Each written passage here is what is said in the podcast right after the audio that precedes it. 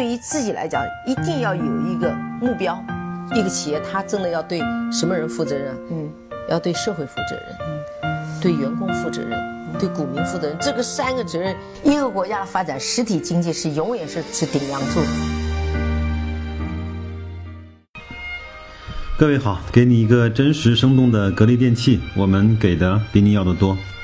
呃，这期的吴晓波频道啊，它有一个专门的栏目叫“十年二十人”，就是讲。他正好前面写了本书嘛，叫《激荡十年，水大鱼大》那本书，我也是上个月看完了。他也是想在这十年中，呃，采访一些有代表性的二十位企业家。前面的几期我也都看过了，还是不错的。呃，包括采访柳传志啊，包括采访梁建章，还有徐小平，包括江南春，还有沈南鹏。呃，他这一期呢，正好做的是一个董明珠的专访。那是在两会期间，董明珠抽出了一个小时的时间给到吴晓波，他们做了一个我认为相对还是比较有质量的访谈。那我呢把这个节目的音频部分摘录了下来，给大家去做一下分享。呃，那我们就先听视频，呃，先听音频，听完之后我们再稍微聊两句。格力电器是一个做空调的专业化企业，随着我们是今天。我去访谈董明珠，她正在北京开两会。无疑，在众多的人大代表中，她是一位最著名的企业家明星，或者说是一位网红。在过去的这些年里，制造业面临互联网经济的猛烈冲击，几乎所有的企业家都自觉地把自己归类为传统行业，而只有董明珠呼啸而起，以直率的言论和犀利的风格，成为了。制造业荣誉的捍卫者和代言人。出生于1954年的董明珠，属马，她的个性中却忽有马的特征，天马行空，老骥伏枥，马不停蹄。她对公司利益的无底线捍卫，真的很像一匹呵护小驹的母马。有人因此喜欢她，有人因此畏惧乃至讨厌她。但是，anyway，她就是这样的。我会问他，他对自己满意吗？他是一个激进的人还是保守的人？以及他怎么看待未来？啊，今年下半年估计这个事儿会吵得很厉害。五年前那个赌，你现在回想一下，再回过头去看，你觉得有意义吗？请全国人民作证，五年之内，如果我们的营业额击败格力的话，董明珠，董总。说我一块钱就行了。你，我告诉你说啊，你这一块钱呢，不要在这儿说。第一，我告诉你不可能；第二，要赌不是一个亿。没关系，我跟你赌十个亿。当时是这样一个背景，当时我跟他在后台。对。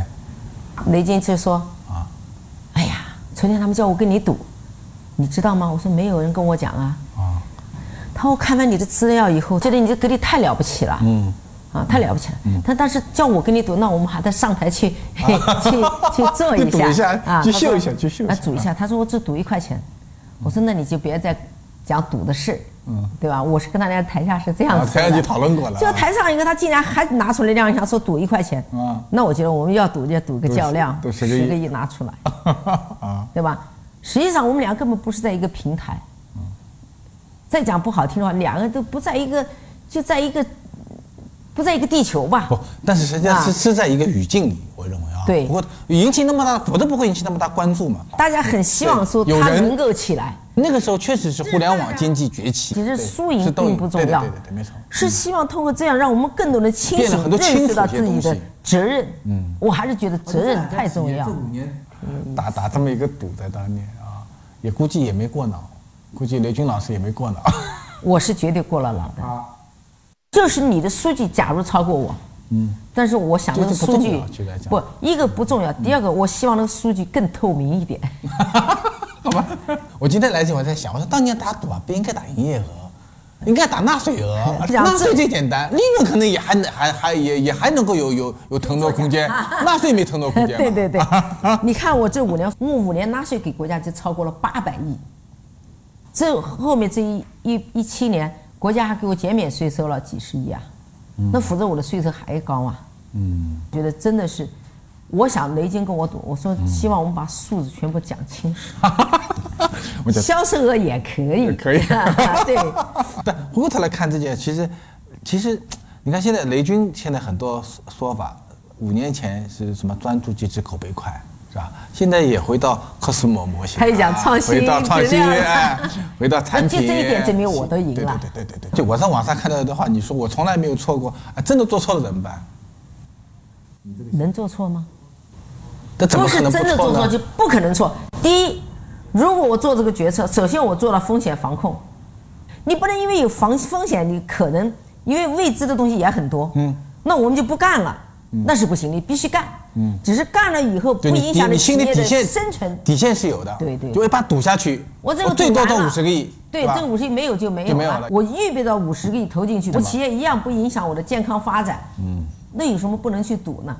谁也不敢保证那件事是对的。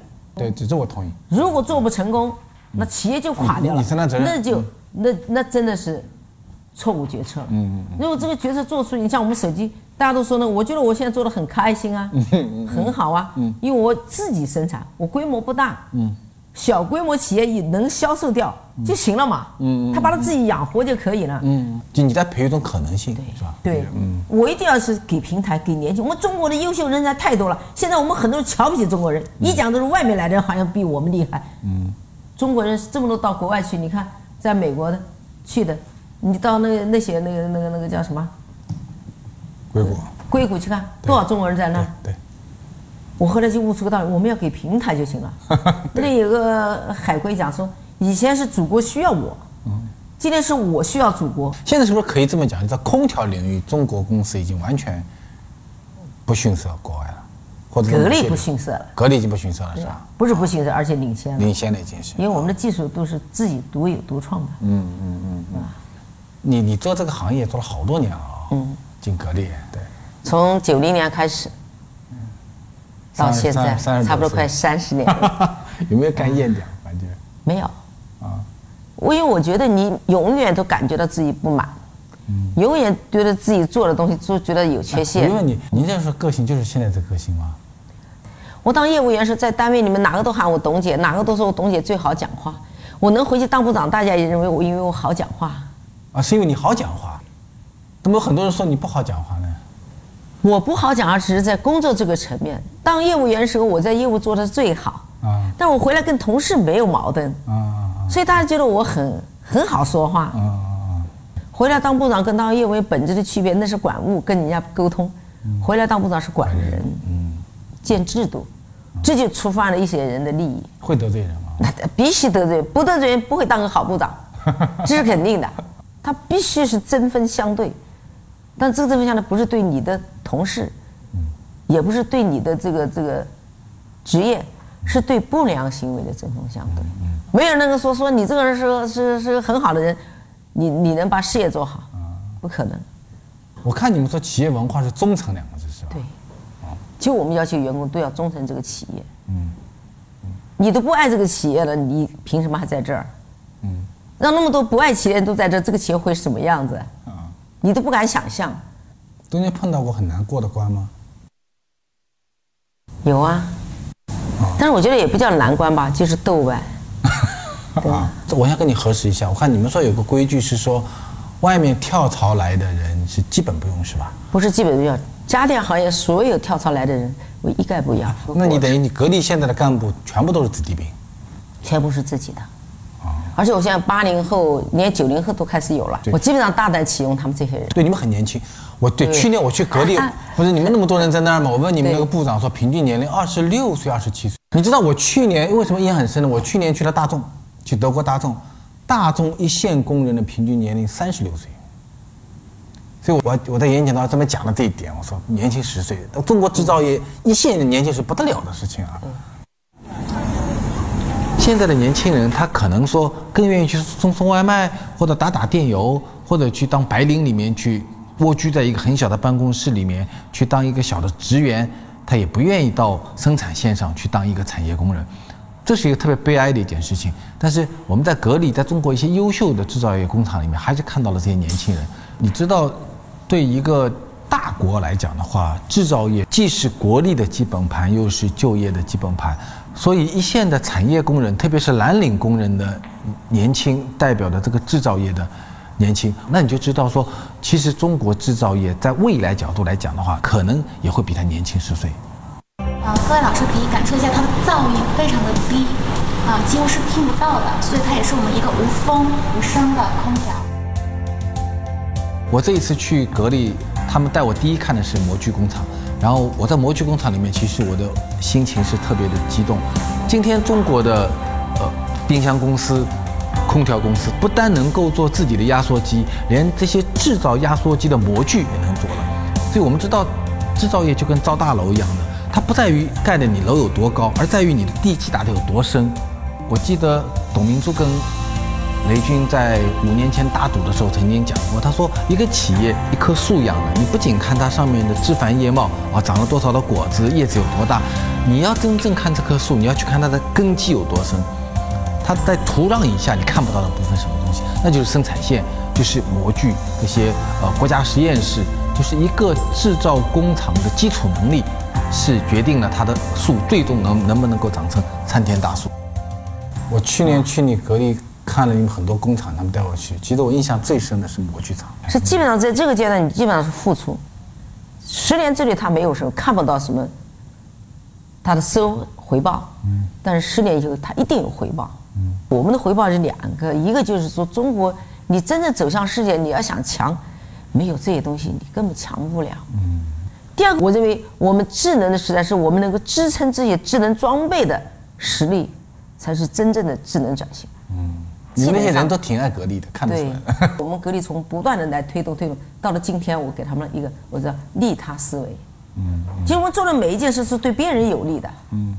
如果在格力里面九万员工，每一个人都说我们做事都对别人有利的，你想这个企业的力量多大？那是绝对的是一个最团结的力量。啊，我就问你一个很比较敏感的问题，比如说你某一天你不再当格力的董事长了啊，嗯，你离开这个企业了。三年五年后，你在格力所形成的这个制度和文化能传下去吗？这个问题我真的不太好回答你。说实在话啊，中国有一句古话讲：“出生决定命运。”董明珠是一个做销售出身的，她最早去的时候三十多岁，然后在呃。格力的南京分公司做销售，做到了销冠，然后慢慢慢的管理了格力的销售公司，管理了格力公司，当了总裁，当董事长。他有个销售员性格，销售员性格一个最大的特点是什么呢？就是他只对结果负责任，就是你怎么卖这个空调不要紧，你把空调卖出去这件事情很重要，因为靠卖出去你才能够得到奖金。所以，他当他开始管理格力以后，格力的在市场上的这种直觉、这种主动权的把握。呃，和对结果负责的这种能力，已经像血液一样渗透到了格力人和格力企业的每一个细胞里。对，刚才我讲了一把手很重要，他的信念，嗯，他的执着，他的这种价值观，是非常重要。廉政忠诚，是吧？因为这个东西，这个人选择是非常重要的。嗯，我现在财富也很多了，我可以不干工作了，去享受了。但是我觉得我们的价值不是享受，嗯，价值在这个过程呢，就是你你体现出来的你的这个改变，改变，嗯，对我觉得这个很重要。我二零零一年当总经理的时候，那个时代你知道已经是非常浮躁的时代，嗯，WTO 那一年，嗯，所以他他们当时就问我说：“哎，你上上任了，三把火啊，怎么烧啊？啊，就是一般常人认为。”我说：“我没有火烧，我只干一件事。”培养接班人，这个阶梯是很重要。一个企业百年企业、千年企业，像永盛不衰的企业发展，要多少代人？就是人。所以我们要做两件事：一个制度建设，第二个我要培养一批敢讲真话的人。我不希望那些人都说好听、吹牛拍马的人。这个难不难？我深深体会到。这个跟你个性也一样。难啊，因为每一个人都有自己的顾忌。对。哎呀，这个人我，你说这个人是上级领导，对，我得罪了他了怎么办？真的难啊，那确实难。啊，我知道为什么有人讨厌你，有人喜欢你。就大部分人呢，包括我在内，都是坚持说不讲假话。对。对吧？但你就这我就不会得罪人嘛。但是你说坚持讲真话，那是很难的。是。就讲真话就会得罪人嘛？对吧？是啊。那你你你历史上得得，我看你得罪过很多人。得罪的这些人，我觉得不得罪他，我格力没有今天。可以这样说，不会吧？当然，有一部分人就是掌握权力的人，你不得罪他，小工人你得罪他干什么？嗯我们有个经常讲我，二零零一年的时候，我把那个湖北公司的一场较量，对对对对对，我知道。所以你得罪人啊，你看得罪这个湖北人，啊然后得罪得得罪得罪国美，我把它拿掉，掉大家觉得不可思议。啊我不得罪他们，我的销售额怎么会变成一千五百亿啊？啊。像做这种判断，比如说你砍一个湖北经销商，那还好一点，就是说我我再扶持一个新的就起来了嘛。但我在看案例中，其实当年跟国美这个东西实际上是风险很大的。我觉得不大。为什么？你心里也很透彻的在想一件事，因为大众利益去做的决定，你就那你也不能那么讲，他当年也是个趋势啊，是吧当年？是个他在趋势啊三他在电商起来之前，对呀、大规模集采机构，他电商起来，包括苏宁，他们当时他们的梦想就是把所有的那些专卖店，把那所有的小经销灭掉，只剩他家。那后来也做到了嘛，是吧那？现在我也做到了，所以我说你当年你是个奇葩嘛，不奇葩。我说我把国美的这一部分我不做了，我损失了，但是我那九十九的经销商的利益保护了，我觉得我就是成功了。那年跟国美分手，我那一年增长了三十亿，一年。啊，那一年首次突破一百亿，那一年做了一百三十八亿，所以我觉得很自豪。那你得罪方洪波是什么意思呢？我怎么叫得罪方洪波呢？是他得罪了我，他们大量的无休止的这样的恶意的到我企业来挖人，你不反抗吗？你偷我的专利，我能不打官司吗？他挺喜欢你的啊，他喜不喜欢我不知道，我还是一句话，坚持原则。你比如说我的专利，你想要，你可以来跟我商量。你说，哎，你们格力这个技术不错，能不能给我们共享？那 怎么可能呢？当然可能，我现在有好多专利我都卖给别人，我们同行有的来买我的专利，我一样给他们，对吧？但你这个“偷”字两个字就不好听了嘛，对不对？但我相信这不一定是方洪波的本意，但是说老实话，我真的给他体验，他的企业文化真的要好好改造。我一直认为企业家是一种特殊的人类，因为我们都有左脑和右脑，然后呢，呃，都有感性和理性的部分。有的人呢感性强一点，有的人理性强一点。但是你真正做一个企业家，特别是一个优秀的企业家的话，他要求你什么呢？要求你感性和理性都非常的强大。所以我认为说，一个好的企业家就等于一个赌徒加上一个精算师，他有一种赌博性格，他同时呢，他又很会算账。那你在董明珠身上，你明显看得到，他天生可能就有这样的性格。第一，他敢于去冒险，敢于去赌博；更关键，他敢于去得罪人，啊，敢于去得罪所有的人的这一部分。第二呢，他又是一个精打细算的人。女生脑袋里那个算盘本来就比男生要要更大一点、更细密一点，所以他又是个很会算账的一个人，而且他又把全部的心力扑在一个企业身上，心无旁骛。对，所以像她这样的女生蛮少的。我做过好多决定，都是别人不敢去做的事。九五年那时候我刚刚当经营部长，社会内摊不归我管。啊这是海南有个投诉来了，说你的空调起火了，赔钱。而且对方的威胁啊过来了，说我们马上要对全国媒体曝光。曝光嗯，这企业最怕了，一曝光企业就死了。所以我觉得像这个这样的一个环境下，你怎么办？所以我们当时案件就处理完了。所以到了九六年了，我记得应该在五月份的时候，嗯，突然的海南又来了，说起火了，又起火了。又起火了。我当时想着九五年他们不处理过海南的事吗？嗯，我当时想不对，但我查一下海南去年那个单位是哪个单位？是同一个吗？也同一个单位，对方提的是一百万，然后我们那些高管开会，说一百万说给掉算了，要不然这个媒体一曝光我们又完了，啊，就考虑自己民生。这个事就说我说不行啊，我说你们莫名其妙调查亲属啊，但是我一调查案子一看两个都是一个单位，我认为就有问题了。嗯，呃，这个概率不可能你，你超周命率也太高了吧？对对对实际上我认为第一单都是讹的。我操！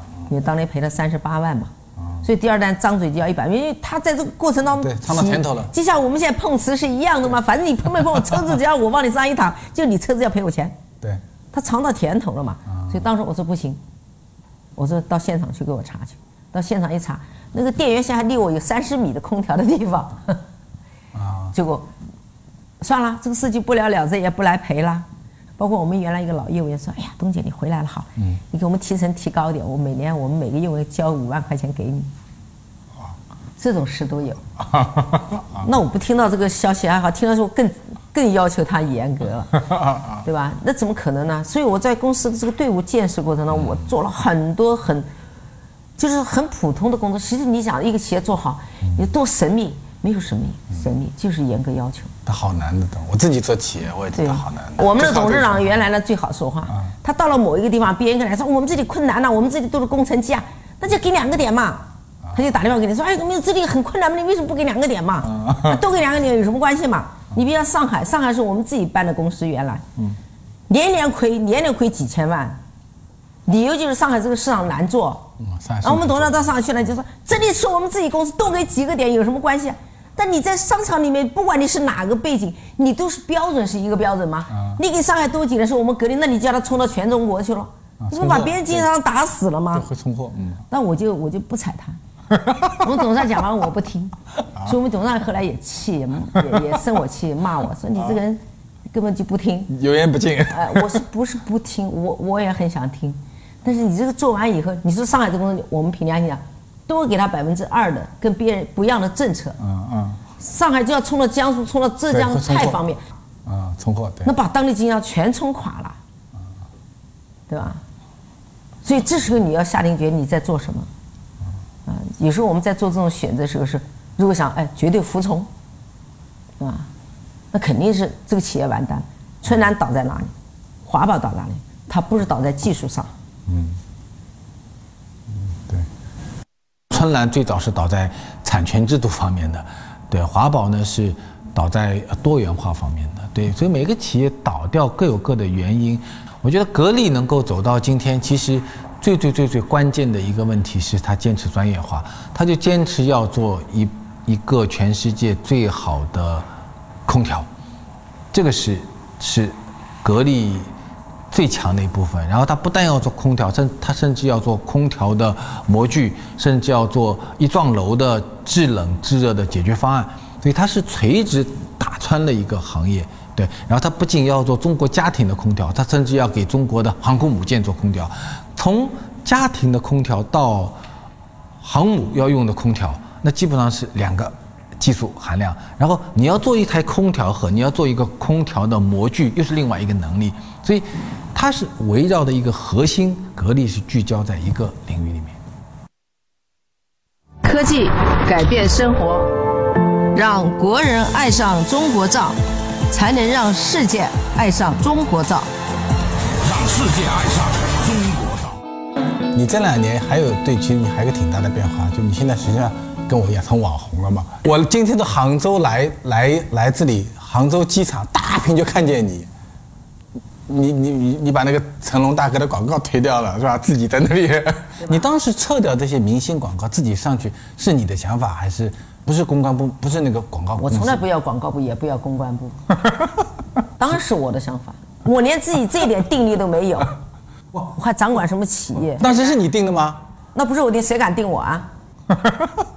当时为什么这样做？你知道吗？为了省广告费啊？不是，很多媒体那些明星啊，嗯。代言的广告效率下降，产品，因为我们看到很多的媒体的报道，嗯，很多消费者变成了受害者，嗯，这个太可怕了。可能一个厂家产品质量根本不行，嗯，然后编词编得很好，广告做得很漂亮，然后明星你带我代言，像那小波一代言说小波讲话肯定是真的，嗯，他就相信了，买回去东西结果呢，对，这是对这个广告，这个广告本身太这个上当受骗刺激了我，嗯，关键是消费者找谁去呢？我说我去承诺消费者，我负责。你到哪里都能找到我啊！对对对对对，我是这个企业的法人啊。对，所以是这个让我做广告的最主要的原因。嗯。第二个是附加原因，恰恰正好弄巧成拙。原来要花几千万，嗯，这几千万省了，对吧？嗯。哎，你觉得做企企业家这个身这种身份啊，对女生来讲还是少嘛？是吧？可能还是少。你觉得？在这种男性世界中，这个女性企业家大部分是管财务，啊，啊啊，就是他管财务他对他不是老大嘛，他不是当董事长，不是老大嘛。管财务偏多。对对，你觉得有优势吗？优势和劣势是什么呢？我觉得优势劣势没有性别差异。啊，其实不是女性就有优势，或者说男性就有优势，也不是男性的世界女性不行。实际上还是关键自己决定。对你选择了这个，你就按照这个岗位的标准来要求，不是用性别要求来要求你。你现在每天那么努力的工作，快乐还是有啊？快乐啊！我每次打赢了仗多快乐、啊，怎么会不快乐呢？你看他们报告不断的传来不过我看，你这两年还是开心的。说加拿大拿了多少多少单啊，中东拿了多少单，都是我们的光伏空调，啊，什么概念啊？新技术给你带来的那种改变啊，也是一种享受嘛。对有时候你很自豪。对。其实，其实，在你身上真的看得出，长的看，就从九零年看起，就可以看一个人将近三十年啊，的不断的自我进化啊迭代。再再如果再再往行业来看，你可以看得到这个行业怎么样有一个很很落后的、很后进的行业，到今天能够不断发展。那其实你还可以看到，说像互联网，你跟互联网很多交集啊、冲突啊。这个行业的老大很重要。嗯，你看我们其他的行业，你先看它的利润，看看它的技术，然后再看我们空调行业的变化，就可以看了企业老大的重要性。嗯，老大是什么样，这个行业就会怎么样。就一个企业里老大很重要，一个行业里老大老大也很重要。所以空调行业是唯一的，在中国家电行业，你仔仔细看，嗯，对吧？可以讲，我觉得格力真的影响了整个很多企业的决策，嗯，也让他们开始意识到，如果我出现打价格战，那嗯那一就全死掉了，都往下拉嗯对吧？但是没有意义，你把别人打死，自己也伤得要命，对吧？那你怎么去给消费者服务呢？嗯。所以我讲，技术是无止境，嗯。所以你今天是老大，嗯。你要想永远是老大，而且别人还不断在你挖人、挖你、偷你的技术，你只有什么？不断的自己挑战自己，不断的进步。你不断的进步，那你永远别人还是跟在你后面，即使他质量提高，他还是跟在你后面。未来五年空调行业会有大的变化吗？你觉得？怎么变，格力都是老大，这一点是不会变的。对，这点是不会变的。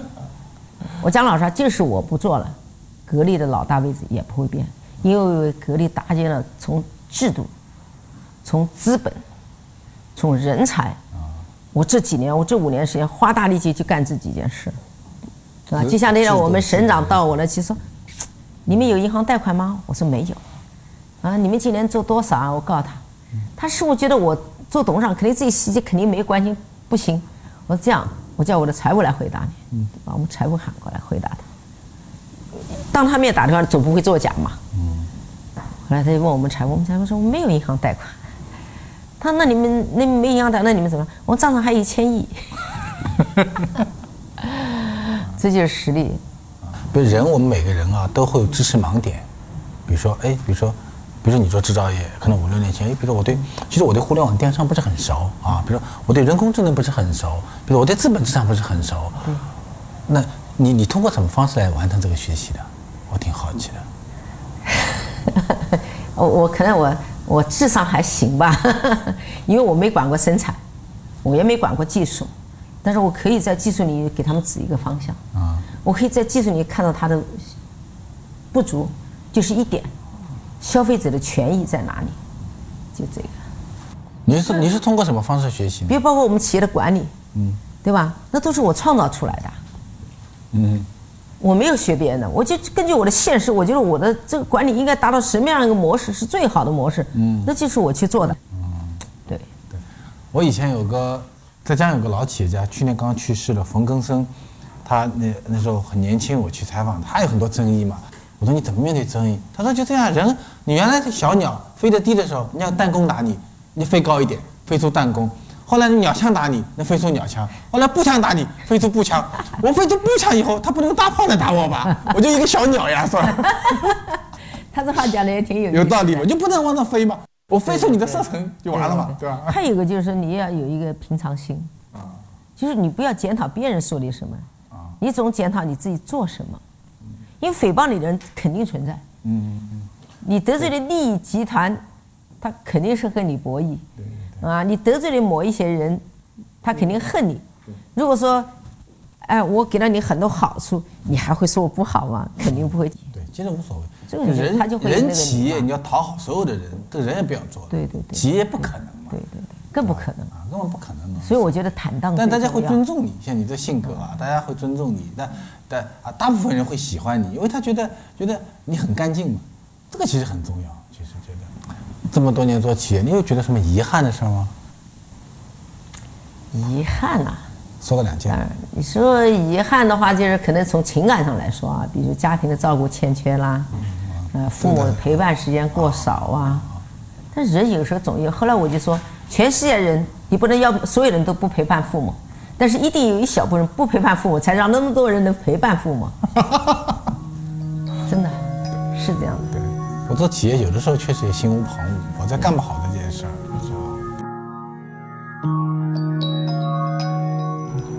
董明珠你怎么看都像一只老虎，对，然后呢，他非常凶猛的去呵护自己的孩子，那这个孩子就叫做格力，然后我想这种对自己的企业的呃无底线的呵护，其实是企业家的一种人格的美，也就是因为他把他的所有的生命、名誉、财富、时间全部投注到了这个企业里面。好了，好了，我不送你了好，。回头见，好了，再见了。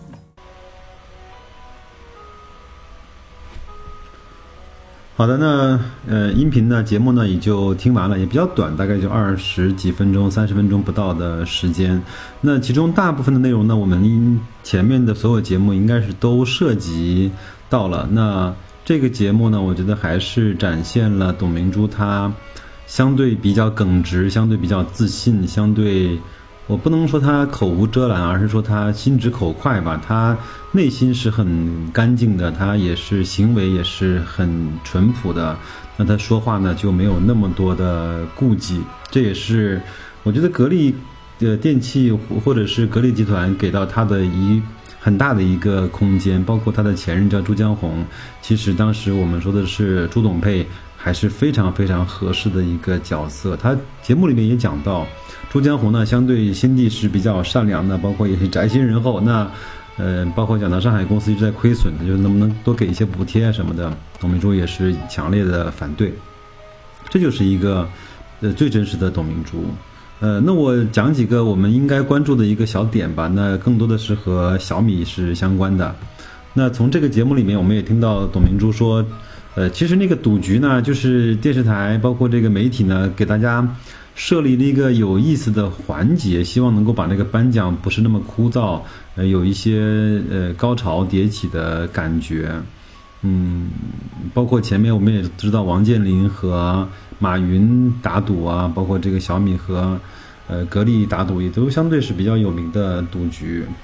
那我们都知道了，这这个是设计了，这不是呃，包括我们作为消费者、投资者，包括作为看客呢。呃，消遣过之后就可以了，不用太当真。嗯，那我们来稍微比较一下，因为小米呢也是我特别喜欢的一家公司，最近也向香港递交了 IPO，也市值非常高。我们来稍微比较一下，我们看两家企业不同的观点。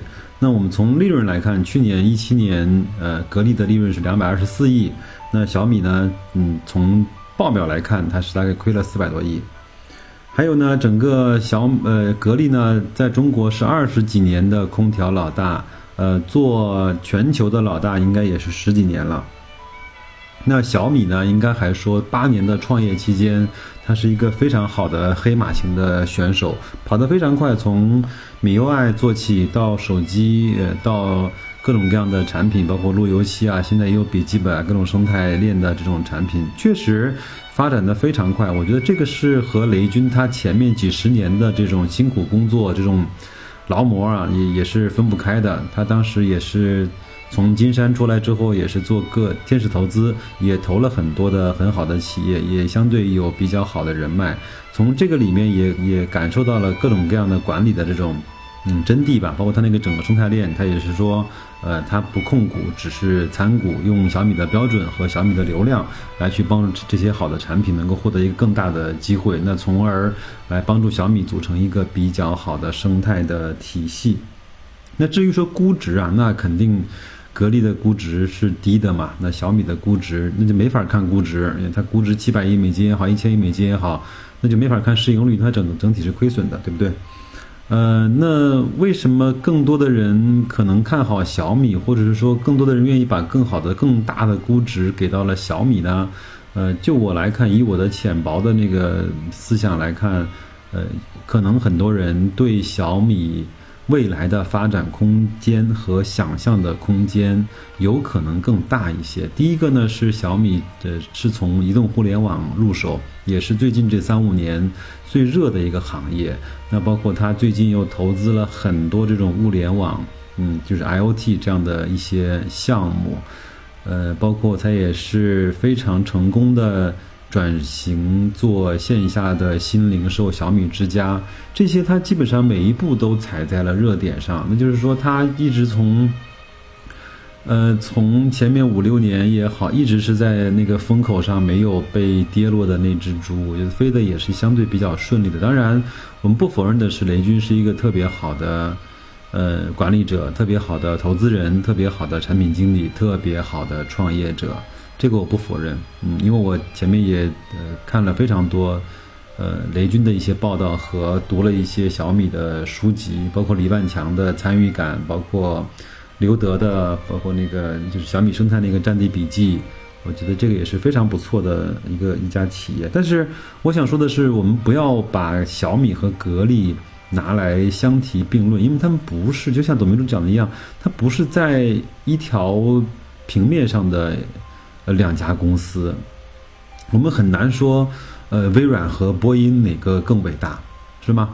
我们可以把星巴克和可口可乐来去做对比，但是我们很难把 Google 和呃比如说像像像星巴克呀，像这种呃卡夫食品啊、可口可乐来去相比，它不在一个。不在一个同一个行业吧？那小米其实和格力也不是在同一个行业，啊，另外他们整个在各个行业取得的优势也不一样。那小米其实我觉得它，它在各个点呢都相继的多点开花，但是它没有在一个点真正做到它非常厉害、非常呃绝对垄断的这种地位。包括手机它也不是第一，那当然电脑不是第一，平板不是第一。呃，那有可能在一些小众品牌、小众的品类是第一，比如充电宝啊、净化器啊这样的品牌是呃品类是第一。那另外来看，我觉得它整个从呃纳税啊、从利润呢，还是不能够跟格力相提并论。但是我嗯，有可能不能否认的是，未来小米的可能营收上面，它用这种做加法甚至是做乘法的方式，有可能会超过格力。但是我希望它能够在。呃，利税方面也能够向格力去追赶，嗯，这个我觉得就是小米和格力之间不同的。那另外呢，我还想说的是，那格力呢，我们都说它没有想象空间，没有那个呃，整个有天花板。那这次他决定不分红，想把这个钱稍微的去投向一些扩大生产，稍微投向它一些以核心竞争力为。这种中心画圈圈的这种，嗯，叫转型也好，或者叫多元化也好，或者是叫，呃，这种这种呃产业升级也好，但是呢，投资者就给了格力那么大的一个下马威。今天我在雪球看到了一句话，我觉得讲的还是非常好的。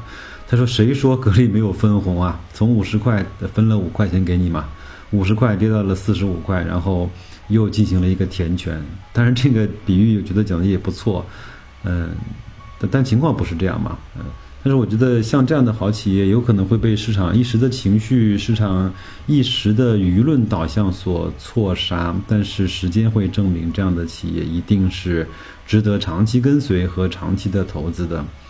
前面也都知道，老八呢开完他的那个股东大会了，他用他的那个标准来去衡量中国 A 股的一些上市公司。那格力应该是排在第一位，最符合巴菲特所讲的那几个条件，比如说行业第一、持续的盈利，呃，简单的管理层在行业有垄断，另外长期的 ROE 是在百分之二十以上，这这几这些呢，它都说明了格力是一家好公司。嗯，但是我还是说。呃，个人的投资应该也由个人来去负责。你如果认为现在四十五块、四十八块的格力贵，那你就稍微等一等，可能能够等得上嗯下一次的这种波动或者下一次的这种呃比较大幅度的这种下滑，呃就是下跌，那可以那个时候你再择时去买入，我觉得这都没有关系。呃，另外呢，我觉得吴晓波他也是非常聪明的一个人。虽然他的书写的还不错，很多书我也都看过，但是呢，他的表达确实是有点让人捉急啊。呃，我我我以前跟朋友们聊天的时候，我是用这样的比喻来去形容吴老师的，说呃，吴晓波和高晓松在表达方面的差距，中间还差着两个罗振宇。嗯，确实是他在。呃，作为一个作家和记者是称职的，作为作为一个网红和脱口秀的这种主持人，他相对还是有一些短板的。嗯，包括我们也前面看到像董明珠这样的这种快人快语的人，呃，一般的采访者是很难驾驭得了的。但是我看到我看到过两个人做的还是非常不错的。第一个呢，就是杨澜，杨澜在很多年前采访过董明珠，那个非常和谐。包括我在片头呃用的那个就是董明珠那些。呃，话都是在杨澜的采访录里面的一些呃原因的重现。另外呢，就是最近有一个吴小莉对呃董明珠的采访，我觉得那个采访也是不错的。当然，我也看过一些呃采访董明珠采访的相对不是很顺利的女记者，比如说呃呃不提了吧，大家去自己去看吧。我觉得。呃，能够控制住整个采访人的这种语言的速度，包括一些情绪，这个是作为一个主持人，包括作为一个脱口秀的这种主持人应该具备的基本的条件。当然，今天岔开了说说这个话题啊，那就这样，呃呃，再见各位。